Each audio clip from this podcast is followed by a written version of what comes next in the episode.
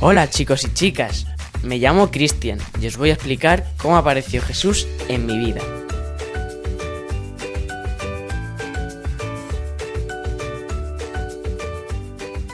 Estaba yo como en un barco a la deriva.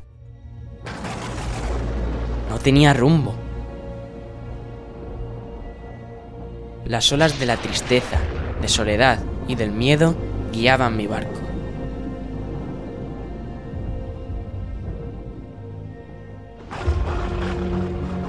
Pero de repente, una luz apareció en medio de toda esa oscuridad. Esa luz era Jesús.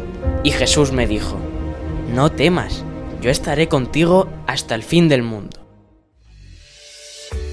Y esas palabras me devolvieron la esperanza.